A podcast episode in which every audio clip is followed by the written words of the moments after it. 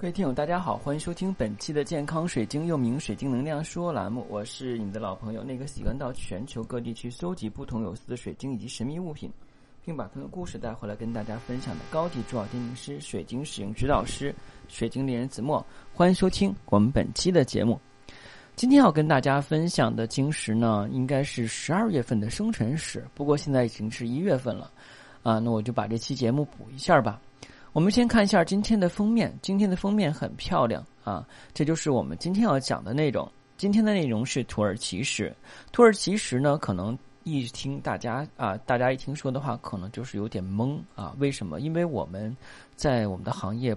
不管它叫土耳其石，一般会叫它绿松石。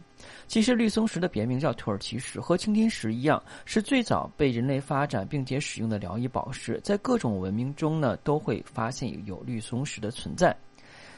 土耳其石主要产地是伊朗、利呃智利、美国、墨西哥、中国，而土耳其本身的话呢是不产绿松石的。这是什么原因呢？是由于最早从事绿松石贸易的呢是土耳其商人，所以呢被称为土耳其石啊。就像我们之前讲的，像那个，嗯，有些人的话呢是是以他的名字来命名的。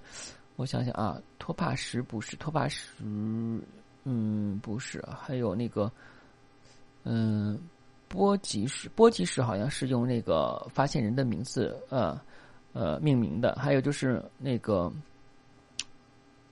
呀，我一下就想不起来了。之前讲过啊，那我们先忽略。那绿松石呢，也就是土耳其石呢颜色有蓝色、绿色、疏绿色跟黄绿色。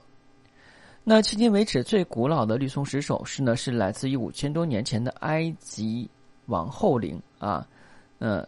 威尔皇后啊，古希古埃及人将绿松石雕刻成财神，放到金库中以求财运。在北美印第安神话中的绿松石象征着天空之神的能量，具有和谐世界的力量。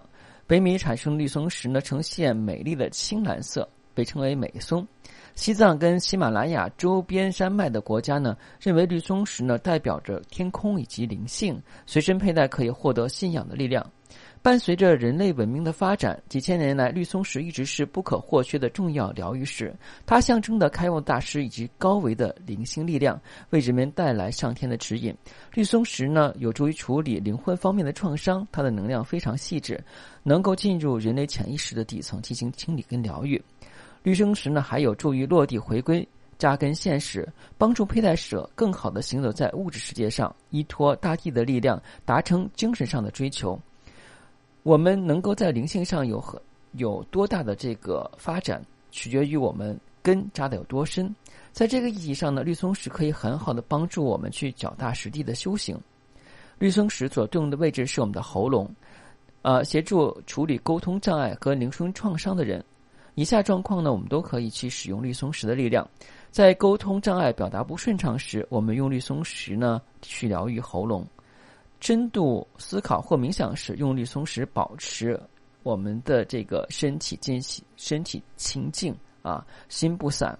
疗愈过去或者前世的灵视呃灵魂创伤，也可以去用绿松石。呃，来自内在小孩的创伤啊，还有就是我们在成长环境中原生家庭给我们造成的一些啊缺失，我们也可以用绿松石。